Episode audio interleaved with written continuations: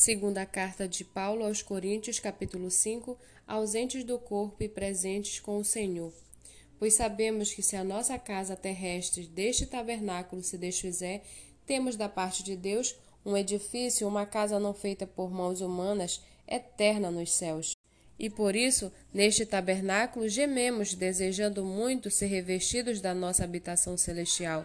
Se de fato formos encontrados vestidos e não nus, pois nós, os que estamos neste tabernáculo gememos angustiados, não porque queremos ser despidos, mas revestidos para que o mortal seja absorvido pela vida. Ora, foi o próprio Deus quem nos preparou para isto, dando-nos o penhor do Espírito. Por isso, temos sempre confiança e sabemos que, enquanto no corpo estamos ausentes do Senhor, porque andamos por fé e não pelo que vemos. Sim, temos tal confiança e preferimos deixar o corpo e habitar com o Senhor.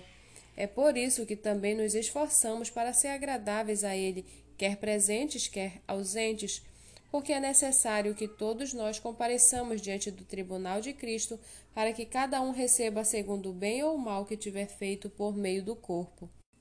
E assim, conhecendo o temor do Senhor, procuramos persuadir as pessoas, mas somos plenamente conhecidos por Deus e espero que também sejamos reconhecidos na consciência de vocês. Não queremos novamente nos recomendar a vocês, pelo contrário, estamos dando uma oportunidade para vocês se orgulharem por nossa causa, para que tenham o que responder ao que se gloriam na aparência e não no coração. Porque se enlouquecemos é para Deus, e se conservamos o juízo é para vocês, pois o amor de Cristo nos domina, porque reconhecemos isto. Um morreu por todos, logo todos morreram, e ele morreu por todos, para que os que vivem não vivam mais para si mesmos, mas para aquele que por ele morreu e ressuscitou. Assim que nós daqui por diante a ninguém conhecemos segundo a carne, e se antes conhecemos Cristo segundo a carne, já agora não o conhecemos deste modo. E assim, se alguém está em Cristo, é nova criatura as coisas antigas já passaram, eis que se fizeram novas.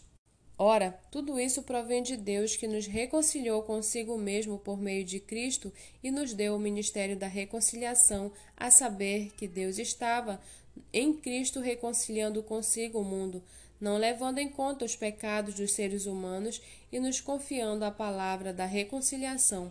Portanto, somos embaixadores em nome de Cristo, como se Deus exortasse por meio de nós. Em nome de Cristo, pois, pedimos que vocês se reconciliem com Deus. Aquele que não conheceu o pecado, Deus o fez pecado por nós, para que nele fôssemos feitos justiça de Deus.